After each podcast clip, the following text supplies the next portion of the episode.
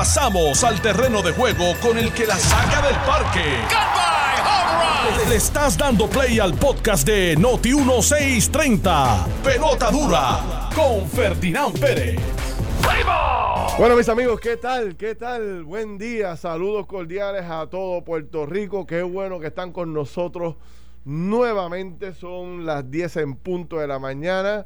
Esto es jugando pelota dura y usted puede formar parte de esta conversación, de este diálogo, de este debate, como usted le quiera llamar, que tenemos todos los días de 10 a 12 del mediodía, por aquí por Noti1 630 y por todas sus redes sociales. Recuerde que este programa le permite a usted que a través de las redes sociales usted participe, se incorpore. No hay que abrir las líneas telefónicas a través del Facebook. Usted envía todos los comentarios que quiera y nosotros los leemos, los comentamos, los destacamos. Así que puede hacerlo a través del Facebook de Jugando Pelota o a través del Facebook de Noti1630. Los dos eh, los tenemos aquí a la mano y podemos ver los mensajes de cada uno de ustedes. Así que gracias. Yo soy Ferdinand Pérez y estoy aquí como todos los días con nuestro buen amigo don Carlos Mercader. Carlos, ¿cómo estás? Feli, buenos días a ti, buenos días a todos los redescuchas, a los que siempre están con nosotros con el mejor programa de la radio puertorriqueña Pelota Dura de 10 a 12 aquí en Noti1. Eh, también le damos la bienvenida a todos los que se incorporan por primera vez hoy a, escucharnos, ya sea a través de 630M o también a través de nuestras redes de Facebook, el Facebook de Jugando Pelota Dura o el Facebook también de Noti1. Eh, hoy un día un día importante en la, en la historia política ¿verdad? De, esta administración. Hoy el gobernador que, que, se va a dirigir al pueblo de Puerto Rico eh, ¿verdad? en su mensaje de estado o de estado de situación. Eh, pero a la misma vez con, con 25 mil cosas pasando desde, desde obviamente de todas las portadas con Guillito hasta, hasta todos los otros temas que están eh, dando de qué hablar en el quehacer eh, nuestro social y político. Bueno, precisamente, temas centrales, Guillito, obviamente habló ayer largo y tendido por más de dos horas. Creo que debemos analizar lo que ocurrió en esa conferencia de prensa. Eh, como tú planteas, el gobernador tiene su primer turno al bate con la Asamblea Legislativa, un estado de un mensaje de estado de situación del país que se presentará hoy. Eh, vamos a ver qué dice Pierre Luisi. Vamos a analizar un poco lo que lo que yo creo que la mayoría de la gente está esperando, o por lo menos lo que, lo que espero yo como ciudadano, que se toquen estos mensajes que, bueno, pues ya, ya tienen su historia y tienen su dinámica histórica de cómo es que se hacen, ¿verdad? La UTIEL, bueno, pues está hoy eh, oficialmente manifestándose al frente del Capitolio. Vamos a ver qué surge de todas esas manifestaciones. Y hoy salen unos datos que le paran los pelos a cualquiera sobre el tema del COVID-19. A las diez y media vamos a hablar con uno de los eh, doctores al frente de la información y la estadística del Departamento de Salud para hablar de ese número que sale hoy en los medios de comunicación, donde de 4% de positividad que estábamos en marzo, adivina en cuánto estamos ahora, Carlos Mercader. ¿En cuánto? En 16% de positividad. ¿Qué significa eso? ¿Cuán importante es? Toda la gente que está hospitalizada de momento de 130 que había en, el, en marzo, ya hay 300 personas hospitalizadas sobre el tema. En tan solo 17 días se han transformado los números y los pronósticos no son buenos por lo que pasó en el fin de semana eh, de Semana Santa, que sí obviamente pues este añade preocupaciones adicionales. Eh, ayer hablábamos con la presidenta del panel del FEI y se nos escapó que vienen nuevas acusaciones mañana. Vienen nuevas acusaciones a dos figuras muy importantes dentro del Partido Nuevo Progresista. Una que ocupó una posición en el gabinete, como la, la Junta, la presidenta de la Junta Reglamentadora de Telecomunicaciones, y también otros puestos que le otorgó Rosello, y eh, a la señora Catherine Angueira, donde se plantea que mañana según dijo la propia presidenta del panel del FEI, no estoy diciendo yo, la doña eh, la Nidia Cotovive, que la entrevistamos ayer y no tocamos ese tema, pero más adelante en otro medio volvió a hablar sobre los, los, los casos pendientes que tiene el FEI y anunció que mañana jueves los fiscales estarán haciendo un anuncio sobre estos dos casos y dos funcionarios más que tienen que ver con la venta de boletos en las agencias de gobierno bajo la, bajo la administración de Ricardo Rosselló. Esto, esto no acaba, esto no acaba, señores. Y ya habíamos hablado de todos los que están pendientes allá en el FEI, así que esto va a ser, eh, por lo menos en los próximos meses, este va a ser los temas centrales. Eh, ayer pasó algo positivo en el Senado de Puerto Rico, confirmaron al presidente, al, al secretario de, del DCP, del Departamento de Seguridad Pública, y también al superintendente o comisionado de la policía, lo cual me alegra porque los dos merecían eh, ese endoso de la Asamblea Legislativa. No sé cómo fue la votación, pero creo que Antonio López particularmente, sé que Alexis Torres también, pero Antonio López, que es el nuevo jefe de la policía, merece todo nuestro endoso y nuestro apoyo y la oportunidad para dirigir la Policía de Puerto Rico, así que me alegra. Y entonces, eh, como dato relevante, tengo dos temas relevantes, tengo un chismecito bien bueno, Carlos. Tengo un chisme, te lo voy a decir ahorita porque es demasiado fuerte. Tengo que, tengo que hacer una llamada más antes de hacer el anuncio. Es, una, una confidencia. Una confidencia. Algo que nadie sabe. Ah, yo yo eh, hice unas corroboraciones. Lo, ya casi lo sabe mucha gente dentro del PNP. Ah, o sea que es del PNP. Es del PNP. Anda. Pero es una confidencia, pero tengo que hacer, tengo que hacer una llamada más y la voy a hacer en la pausa para asegurarme. No me voy a tirar al medio sin antes ya tengo, tú sabes cómo soy yo, yo tengo, yo tengo dos confirmaciones, pero busco una tercera para que no, para no cometer errores. Tú sabes que en esto de la política mucha gente dice cosas y después no se dan, tú sabes. Este, así que te la, voy, te la, la traigo ya mismo. Si tu, si tu, fuente es Tatito, es un, no, no, no, no queremos eso. Bueno, Tatito es una muy buena fuente. Perdóname.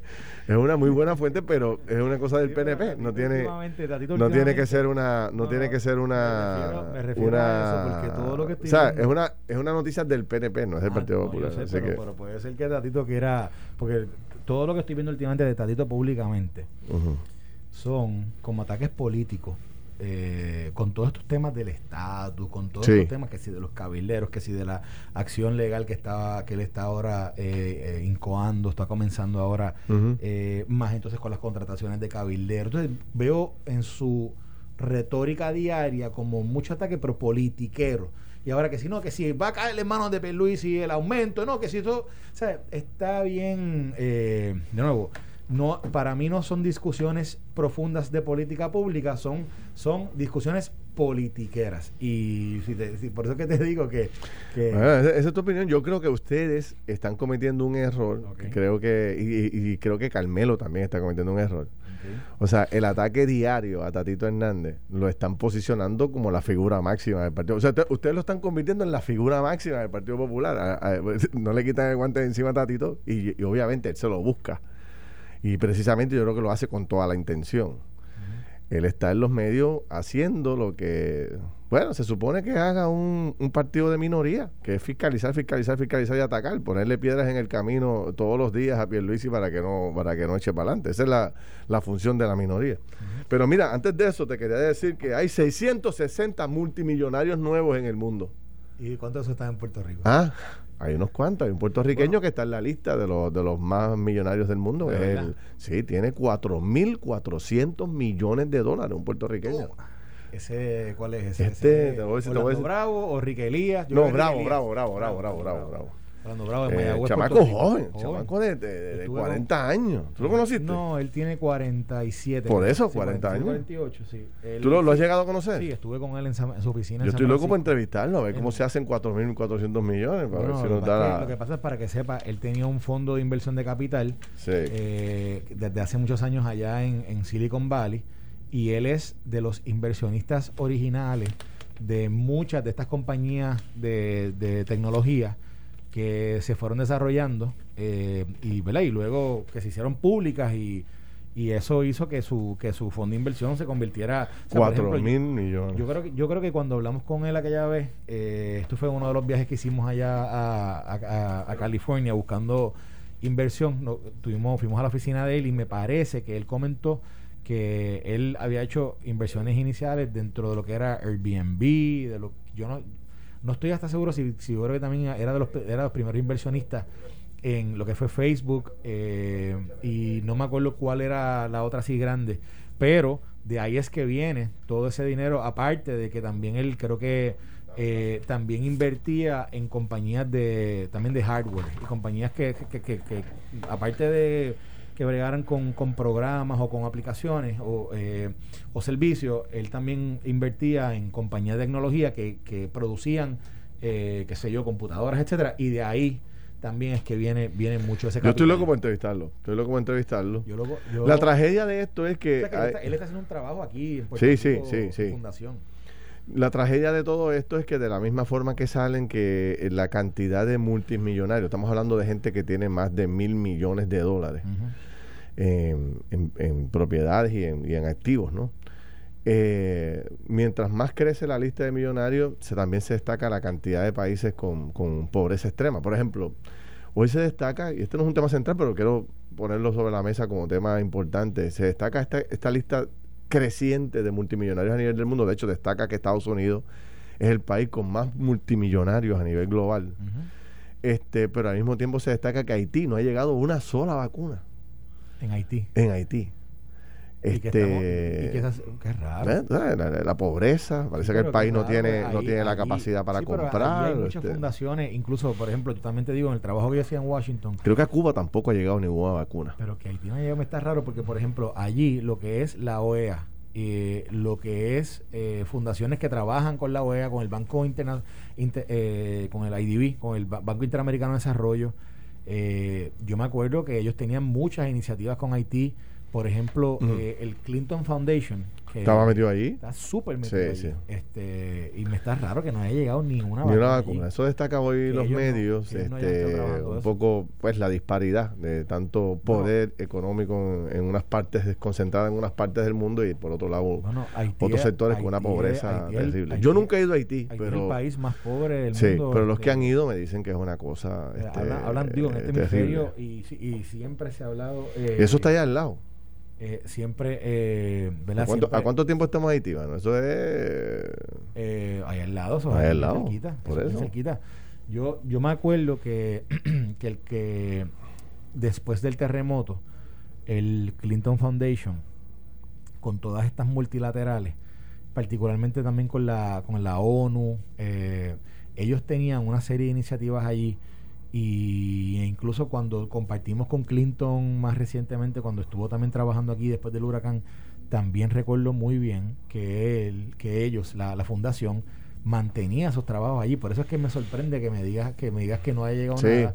Bueno, por lo menos eso destacan los medios hoy. Estas organizaciones están pendientes y, de no, como tú dices, Haití está allá al lado. Haití está, Haití está súper cerca de Estados Unidos. ¿sabes? Eh, eh, digo, y bien, Por es cierto que, ¿verdad? Que, que su trasfondo. Yo creo que le va a llegar en su momento cuando los eh, países más o menos tengan ya de, el 50% ya atendido de vacunación, pues entonces estos países empezarán a mirar a, a los más desventajados, ¿no? Pero mientras estén atrás en vacunación, o sea, digo, cógete México, México está súper atrás también en la vacunación. Hay un montón de países este, que son países eh, fuertes, grandes, tú sabes, como no es nada más y nada menos que México, tiene 250 millones de habitantes, algo así. O sea, mira, ¿de qué quieres comenzar? ¿Quieres hablar con, de, del mensaje de Pierluisi o quieres analizar la conferencia de prensa de Guillito? Vamos, Te voy a dar ese privilegio. Vamos a, sacar a Guillito del medio y... Vamos con Pierluisi. Vamos con Pierluisi. Mira, y, y, Guillito lo cogemos ahorita eh, eh, en los próximos minutos. Pues hoy, hoy es, hoy es su momento cumbre eh, siempre para un gobernante su primer mensaje ante la nación es bien importante. Yo creo que este puede ser uno de los mensajes de mayor captación de la gente, o sea, de la mayor atención de la gente, porque está todavía fresca la imagen del gobernante, no está polarizada, está todavía, y la gente todavía tiene esperanza, tú sabes, tiene mucha fe, y, y le pone el oído en tierra a ver con qué viene el gobernador, por un lado. Por otro lado, hay unos temas muy sensitivos que la gente quiere, eh, está pendiente para ver qué va a ocurrir. El tema del COVID, por ejemplo. El tema del dinero para la inversión pública. Son temas bien importantes. Las ayudas económicas que se siguen recibiendo eh, y que están beneficiando a miles de personas. O sea, esos temas son muy particulares y la gente quiere saber, ¿verdad?, con qué viene. Este, así que eh, es una muy buena oportunidad para Pierluisi poder eh, seguir posicionándose ante el país. Pierluisi ha demostrado, o por lo menos ha establecido un, modo operandi muy distinto a el gobernador anterior, que estaba presente consistentemente dos y tres veces en semana y hasta más en los medios de comunicación. diario casi, casi. Sí, sí, que Rosselló estaba casi a diario. Y a veces, y, nosotros llegamos a marcarlo en dos conferencias de prensa diarias, en muchas ocasiones. Por la mañana hacía un anuncio y por la tarde hacía otro.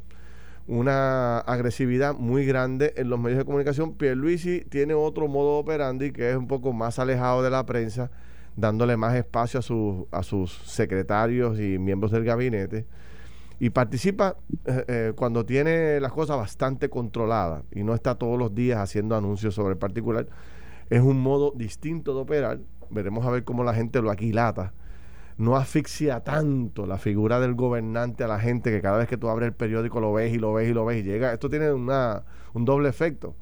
O sea, eh, que, que, el, que, el, más perjudicial es el desgaste que provoca en la, en la figura del gobernador llega el momento que ya tú no quieres ni verlo, que lo ves de mañana, de tarde, de noche, pues, radio, televisión, en todos lados, y ya cansa. Pues Pierluisi ha desarrollado una tarea que me parece interesante, por lo menos los primeros días, de no agotar la gente, de no aficiarla, cosa de que cuando el hombre salga, pues todavía tú tengas apetito de leer y de escuchar lo que plantea. No sé si tú coincides conmigo en ese punto. Totalmente de acuerdo contigo. Además, además pienso que estas, estos foros que tienen eh, los primeros primeros o primeros ejecutivos del país, eh, es un momento importante para, para, aparte de trazar tu ruta y, poder, y poder este, quizás presentarle a todos los que están escuchando. Eh, esto es un momento donde todos los medios están pendientes, todos los reporteros están haciendo este, historias en vivo, historias que al otro día van a ser las primeras planas de, de los periódicos y de, y de los diferentes medios digitales es una oportunidad para, para proyectarle a todos, ¿verdad? los que no necesariamente están pendientes al, al quehacer político diario, qué es lo que va a pasar o qué es lo que él proyecta, ¿verdad? Como primer mandatario. Pero aparte de eso, siendo esto un mensaje tan... Es, abril, ¿verdad? Que estamos ya, ya van casi 100 días de su administración. Eh, yo creo que también es la oportunidad que tiene el primer ejecutivo para decirle, mira, yo estos 100 días, esto es lo que yo he hecho, y así es como yo me diferencio de lo que había y de nuevo, y, y, por esto, esto es lo que va a seguir marcando la ruta de donde yo, a donde vamos como, como pueblo. Y me parece que, por ejemplo, yo aquí lo hemos hablado cuando cuando cuando hacemos análisis de, de, qué cosas han funcionado y qué no pues posiblemente puedo puedo pensar que él hablará de, de la vacunación en Puerto Rico claro. hablará del control de, de la, de, la pandemia pero hablará por ejemplo de cosas como en educación te acuerdas que estábamos hablando que aquí esto era un, un, tema bien, bien eh, candente, que aquí en educación no había pasado nada en mucho tiempo. La reapertura, el hecho de que hayan soltado los fondos, el hecho de... O sea, hay, cosas que, aunque nosotros las hemos discutido, pero no necesariamente están en, el, en, el, en la mente de la gente, cosas como que han pasado. Y yo creo que es la oportunidad que él tiene de recordarle y, ¿verdad? Eh, digamos, eh, sacarle brillo a esos logros que, que, ha tenido estos primeros 100 días, que de nuevo definen, definen lo que es el trabajo de él como primer ejecutivo, pero también definen lo que puede ser el futuro de su administración y el trabajo que, que, le hay un, Hay un dato que me parece importante. En estos primeros 100 días, si algo uno puede destacar de Pedro Pierluisi, que es importante destacar, es que no se ha metido en grandes controversias y ha manejado y pasado con ficha aquellas tentaciones para debatir o ponerse los guantes eh, con, los que son la oposición. Por ejemplo, el tema de que al día de hoy hayan confirmado a muy pocos jefes de agencia, que es un tema que tú has planteado aquí en muchas ocasiones, para cualquier otro gobernante hubiese sido túmbame la pajita, tú sabes, y ya hubiese una pelea marcada o una controversia marcada entre el Ejecutivo y el Legislativo por ese dato en particular. Sin embargo, Pierluisi creo que lo ha manejado muy sosegadamente, le ha dado el espacio a la Asamblea Legislativa, eh, y como decía, como nos dijo a nosotros en la primera entrevista que dio cuando salió gobernador, que nosotros fuimos el primer medio en entrevistarlo, este, justamente antes de juramentar, eh, decía, para pelear se necesitan dos. Y yo no estoy disponible para eso. Así que este, me parece que es un buen ejemplo a destacar en estos momentos. Yo particularmente pienso que me hace falta escuchar, hace tiempo que no escucho a un líder puertorriqueño decirme para dónde vamos.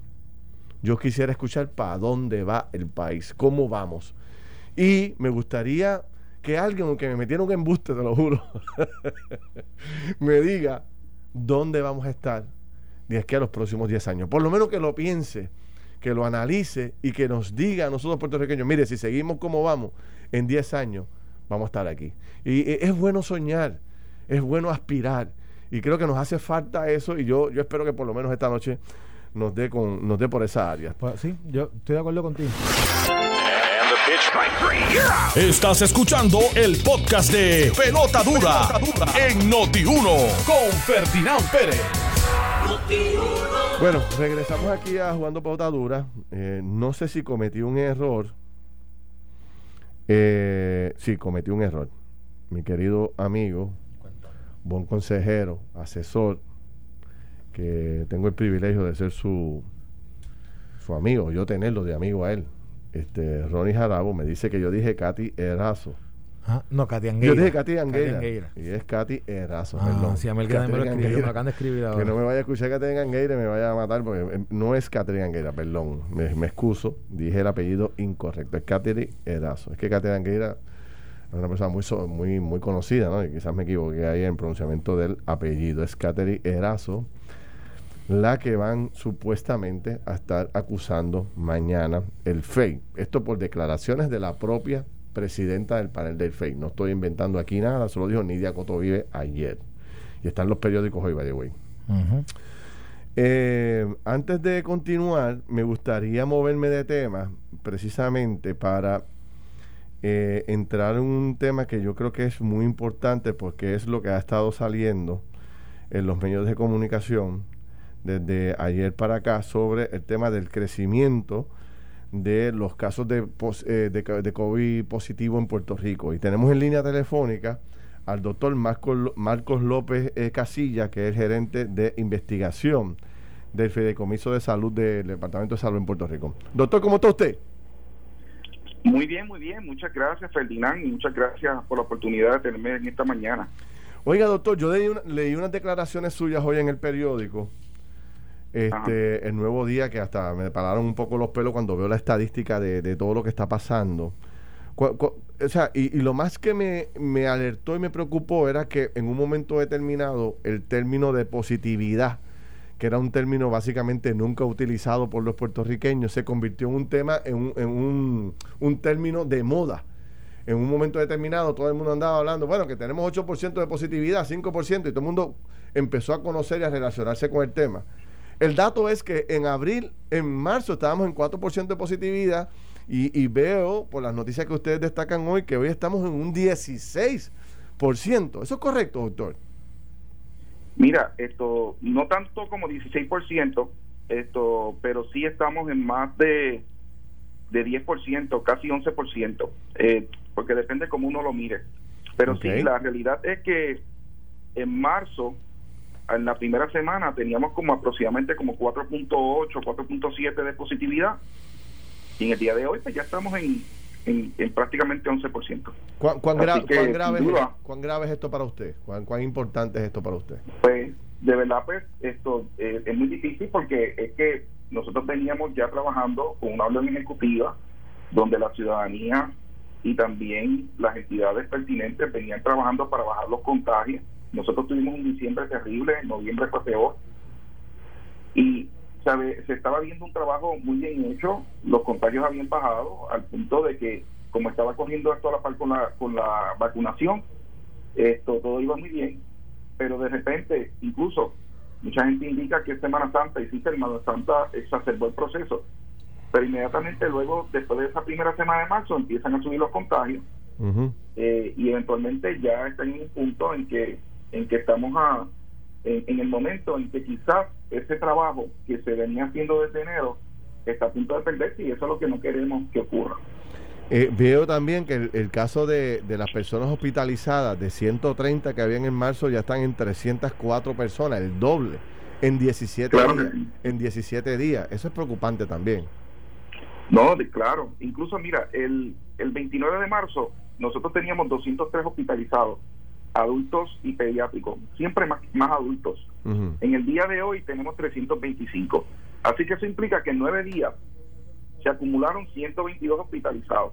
¿saben? Wow. Esto, los pediátricos, esto desde ayer al día de hoy aumentaron porque los hospitalizados pediátricos teníamos 16 o tenemos 28.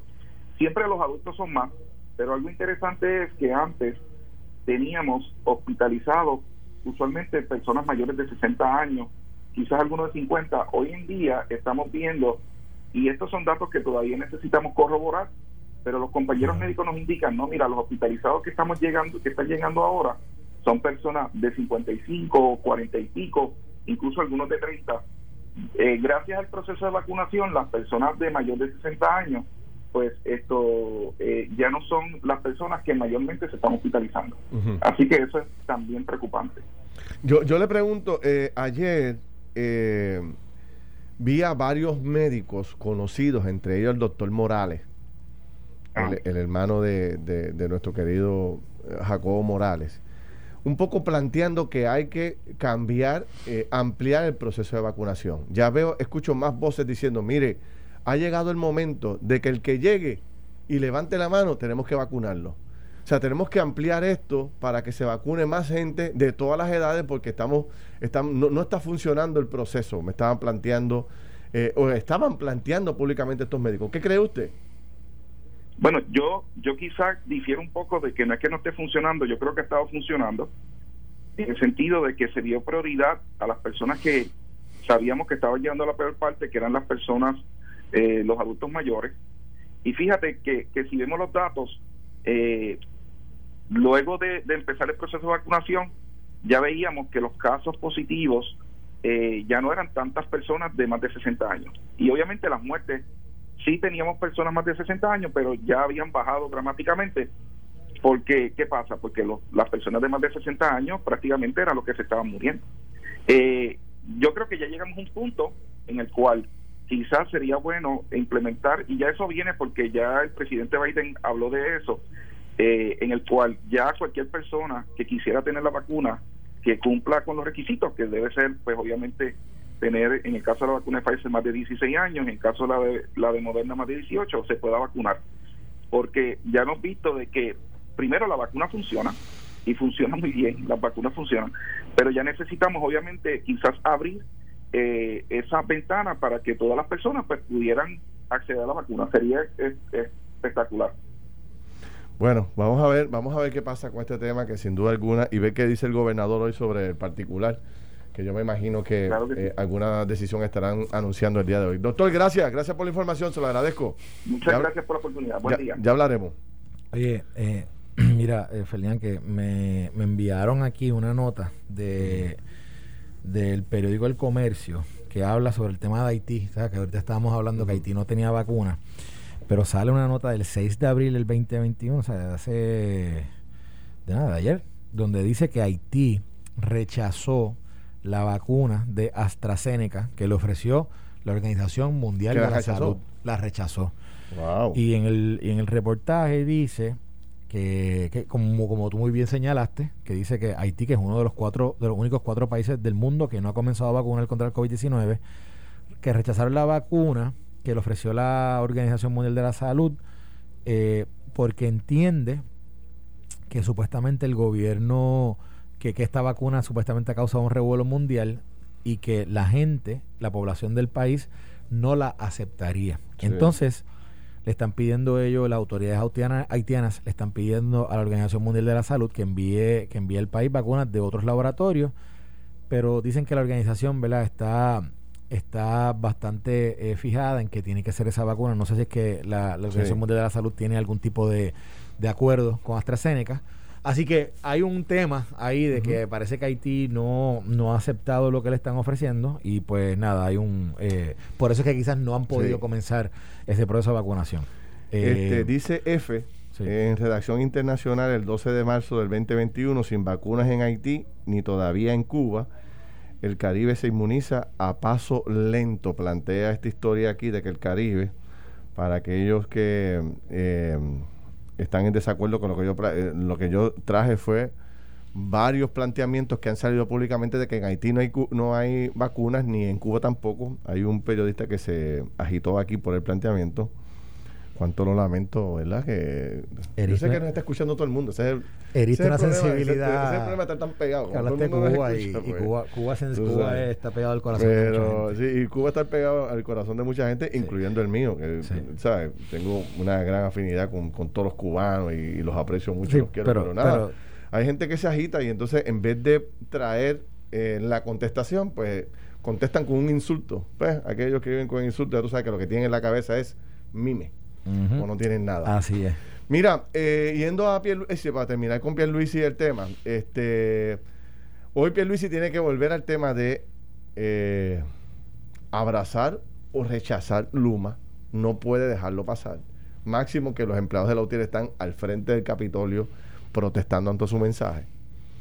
Y, obviamente todo el mundo sabe que la administración ya abrazó ese contrato y lo, y lo va a defender. El punto es si se va a atrever Pierluisi a defenderlo en un mensaje como el que tiene hoy ante el país, que obviamente pues esa es su primera roncha grande, su primer gran reto, cómo resolver el tema de la Autoridad de Energía Eléctrica, que fíjate qué interesante, yo creo que el país entero, o en su inmensa mayoría, está a favor de un cambio radical en la autoridad, pero eh, buscarse una pelea tan temprano en el juego con la UTIER no es una recomendación que aparezca en los libros de, estrategia de política en Puerto Rico, porque obviamente es la unión que, queda con mayor poder en Puerto Rico. Habían otras con mucho poder, acueductos y otras tantas, pero esta es la única grande que queda en Puerto Rico y veo a los empleados de autoridades eléctricas bien, bien comprometidos con mantener la autoridad y rechazar el contrato de Ese es un, eso es un tema que tiene ahí que ahora ver con el tema, ¿no?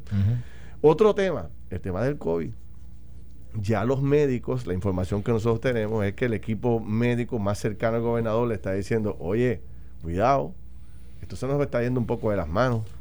Y entonces está todo el mundo preocupado con los números que puedan venir en las próximas dos semanas. Recuerda que hay que darle dos semanas a lo que ocurrió este fin de semana pasado de Semana Santa. Entonces, lo mismo que decía el doctor que acabamos de entrevistar. Oye, que no, que no vayamos a echar atrás y nos pase como le está pasando a Europa en gran medida, que ha tenido que dar pasos atrás y volver a cerrar el país entero. Ese es otro tema bien importante. El tema de la educación, como tú decías. Que tengo un chismecito sobre ese tema. déjame, voy a, ir, voy a ir por parte. Ah. En el tema de Luma.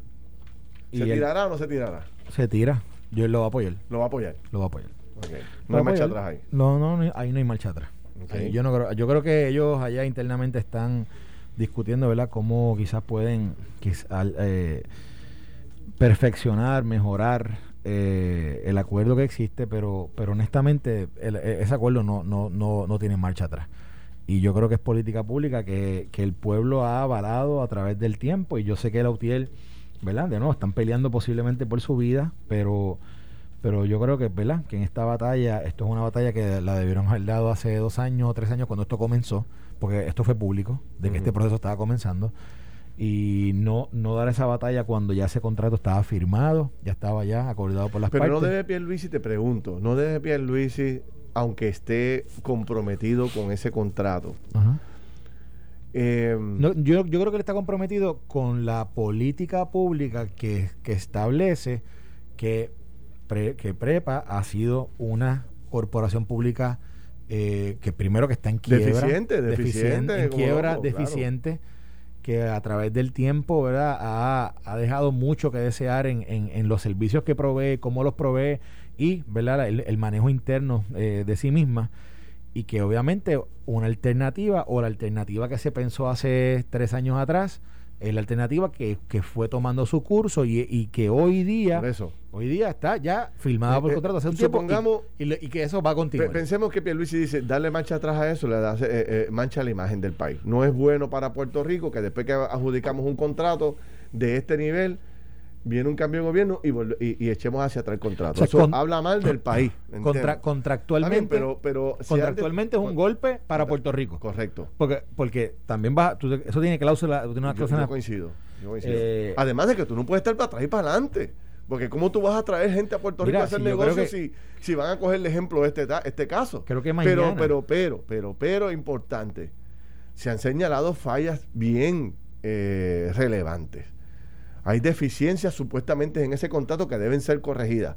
¿Por qué Pierluisi no destaca? Vamos a corregir las deficiencias y echar para adelante el contrato. Pero hay que corregir las deficiencias, no podemos echar para adelante un contrato que, no es bueno para Puerto Rico en unas áreas. Vamos a corregirla pero, y vamos para adelante. Lo que pasa es como, lo que pasa es que yo entiendo. Porque después que, después que lo apruebes, no vas a poder darle para Pero es que el contrato está, es que lo que pasa es que el contrato está firmado. O sea, aquí esto no es, aquí hay una, hay una idea Pero equivocada. Tiene la, tiene, la Asamblea Legislativa y el gobernador capacidad, poder para no puede, No pueden, porque es que, digo, bueno, tú siempre, tú eres una de las partes que firmó ese contrato, que, que, que es el Ejecutivo. Y el Ejecutivo posiblemente en un tipo de negociación con la compañía con la, pudiera entrar quizás una revisión, pero, pero no es, no nace así, porque sí, porque es que de nuevo, para firmar ese contrato, Ferdinand, hubo una negociación que se llevó a cabo y, duró un tiempo. este contrato no se firmó un día para otro. O sea, esto hubo un trabajo de, una, de, de, unos abogados del gobierno y de las compañías donde estuvieron horas y horas y horas, días y días, semanas, whatever, el tiempo que haya estado para negociar ese contrato y luego llegar a, su perfección, o sea, cuando se perfeccionó, que es cuando se firmó. Entonces, de momento, porque hay un cambio político en el, eh, en el pueblo, hay una legislatura de otro partido, hay ahora obviamente una realización de parte de la Unión, de, particularmente de la UTIER, porque fíjate que no están necesariamente todas las otras uniones detrás, está la UTIER. UTIER está detrás de todo esto, hay una realización de que posiblemente ellos, ellos se ven como unión afectados con este acuerdo, pues levantan Está bien, pero, pero a mi punto es que yo creo que aquí debieron haber estado más pendientes y quizás haber pedido un, y, en esto, ¿verdad? Yo no, no seguí el tracto de los últimos dos años de qué hizo la UTIER o qué no hizo, pero yo creo que, yo creo que el momento para trabajar esto era cuando estaba en ese momento de negociación y aquí públicamente se sabía lo que estaba pasando en términos de lo que era la competencia para ese contrato. Aquí se sabía Aquí se, aquí se supo cuando, cuando se hizo el RFP, que se hizo el pedido de propuesta. Aquí se supo cuando, cuando hubo una selección de un, de un puñado de compañías. De momento cuando hubo, eran cuatro candidatos. De momento cuando fueron dos candidatos. Esto eran cosas públicas, se pueden ver en los medios. Y, y después cuando se seleccionó una compañía, la negociación, todo ese proceso, ¿dónde estaba Lutiel en ese momento? Quizá Lutiel estaba haciendo algo, yo no lo sé, pero lo que yo digo es yo que... Yo creo que debe estar muy activa, yo no recuerdo. Yo no soy, yo no recuerdo tampoco, el más aliado aquí de Lautier, o sea, yo les he criticado como loco. Lo que, no, no, pero lo que pasa es que tú traes un punto que es muy legítimo, que es, ah, ellos tienen, ellos, ellos piensan que hay que cambiarlo. Pero yo pienso que eso había que cambiarlo en otro momento, no ahora. Yo creo que eso está ahora pero yo, pero yo lo que traigo en juego es, y, y quizás Pierluisi, o sea, puede aclarar este punto. No, sé, no, no en el mensaje, ¿no? Pero, pero en el gobierno debe aclarar. Tiene Puerto Rico, tiene el gobierno de Puerto Rico, entiéndase Pierluisi y la Asamblea Legislativa, poder para enmendar ese contrato. Tiene que tener alguna cláusula de enmienda, porque si no tiene La Asamblea Legislativa no tiene, no. Eso es algo pero ¿cómo no va a tener una cláusula? ¿Cómo es que tú no puedes? Digo, esto es una negociación entre el gobierno de Puerto Rico y una compañía privada. Correcto. Correcto. Entonces tú me dices a mí que si el gobierno de Puerto Rico identifica, ¿verdad? Con, evidencia, que esta cláusula que está aquí, la número 5, por cual es un ejemplo, no es buena para Puerto Rico, hay que enmendarla por X y Y razón. Bueno, tú no puedes traer al, al, contra la ley, contra las reglas, contra pues esa, digo tampoco vas a tampoco vas a hacer un cambio que sea pero, a mi punto, a mi punto lo que, te quiero decir es que en la, negociación posiblemente se vieron todas esto, se vieron cláusulas que podían ser nocivas, ¿verdad? nocivas para, para diferentes partes y luego llegaron al acuerdo del contrato que está hoy firmado porque identificaron todo lo que era un para el otro.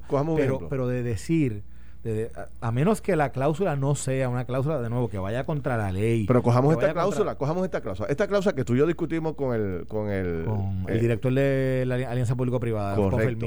este tema que, que, tiene una terminología que, que como que como que no es clara. O sea, es, eh, confunde la de que supuestamente si viniese aquí una especie de huracán, de fuerza mayor, de fuerza mayor, fuerza mayor. Eh, ellos cogen los bártulos y se van. No, pero eso. Ya, tú dices que no. Eh, el, el, presidente de la Junta dice que no. Eh, pero los abogados, la Unión, la Asamblea Legislativa dice que sí.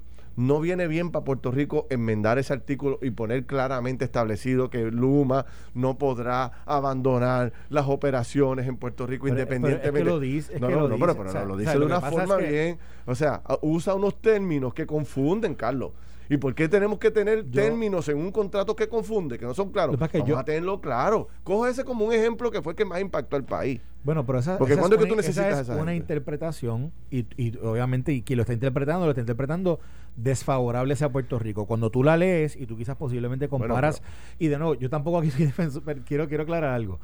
Yo no aquí no soy defensor de No, yo lo yo, sé, yo, yo yo lo que quiero es ponerle en Estamos perspectiva que, de- de- lo que quiero poner en perspectiva es que tú estás viendo una cláusula y, y, y la estás analizando desde, el- eh, desde un punto Pero de no vista la que puede ser sujeto hacia el, hacia, hacia el pueblo. Pero yo te, yo, mira, mi, ahora mi contraparte, yo te digo, vamos, compara eso con otras cláusulas que se hacen en contratos como este y posiblemente esa cláusula pues sea hasta favorable para Puerto Rico por cómo establece los términos. Entonces, yo aquí, aquí, lo, o sea, eso no necesariamente es una, eso es- eso puede ser una cláusula que es a interpretación tuya o interpretación mía, si es buena o mala. Pero ese es el problema. Pero, es pero la cláusula problema. está clara en que, Carlos, en que la compañía no se puede ir Pero de ¿cómo aquí. es que si tú estás Pero negociando... es que la cláusula es clara que no se puede ir. Pero espérate, si, si estás si está sujeta incluso, a interpretación... incluso, pero no, no, no, no, no. Si está sujeta No, no. a interpretación, ya de por sí hay que No, no, no, enmendarlo. no, no, eh, porque yo no, no, interpretaré la una cosa, interpretación tú no sobre- no, otra. no, no, Tú y yo No. estamos interpretando si tú piensas que puede ser mala, yo pienso que puede ser buena. Yo te estoy diciendo a ti sin interpretación lo que dice la cláusula. Aquí alguien argumentó que la cláusula establecía que si venía un huracán se tenían que se podían ir.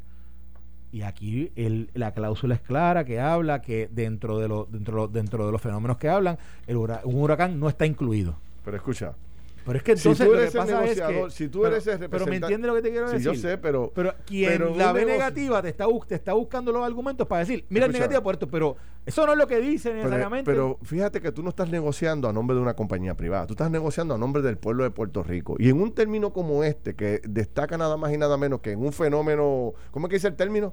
Eh, Ah, es- de fuerza mayor. de fuerza un mayor. fenómeno de fuerza mayor. de Que, que fuerza tú- mayor. que- que- que el- ya de por sí hay 20 interpretaciones de lo que es un fenómeno de, de fuerza mayor. Pero pero espera, claro espera, espera. huracán pero- no es. Está bien, pero el punto es, si eso ya está sujeto a interpretación y no podría ser bueno para Puerto Rico, podría, podría abrir la puerta para que esta gente, de la forma que tú y yo lo estamos interpretando, lo interprete el UMA y diga, no, no, no, no, no, no. Eso es un, un, un- un huracán categoría 5 o 6, qué sé yo, el número que venga ahora de, de- de Fuerza Mayor a Puerto Rico. Ese es un, eso es un evento que me saca a mí de operaciones. Yo no podría operar por tanto tiempo, yo me voy de Puerto Rico. Pero ¿por qué no aclarar eso y establecerlo rápido? Para récord, mire señor, usted ha sido contratado por el país, usted no puede mandarlo a Puerto Rico por esta, por esta, por esta y por esta razón, dejando claro que un fenómeno atmosférico de fuerza mayor o de fuerza menor no puede ser justificación para abandonar el país. pero- ¿Me entiendes? Porque estás negociando a nombre de un pueblo, de un, de un yo- yo país, no a nombre de una compañía entiendo, privada. Lo que establezco es, y, y en esto, esto es una, yo, yo estoy seguro que esto fue parte de la discusión de ese contrato, que posiblemente estos son, estos son cláusulas que en este tipo de contratos están presentes. Y, y quiero aclarar lo siguiente. Aquí, cuando trajeron a la luz pública esa sección, se mencionó porque se decía que supuestamente que Luma podía irse si venía un huracán donde por 18 meses Puerto Rico no se podía restablecer los servicios básicos, entre otras cosas. Pero eso no es cierto. Si un huracán viene, eso, no- eso está, un huracán está excluido de esa cláusula. Están hablando de otro tipo de, de situaciones y para que esa cláusula supuestamente entre en efecto y no supuestamente no, según está establecido allí, tiene que, tiene que haber 18 meses transcurridos de que no se haya podido restablecer ciertas cosas.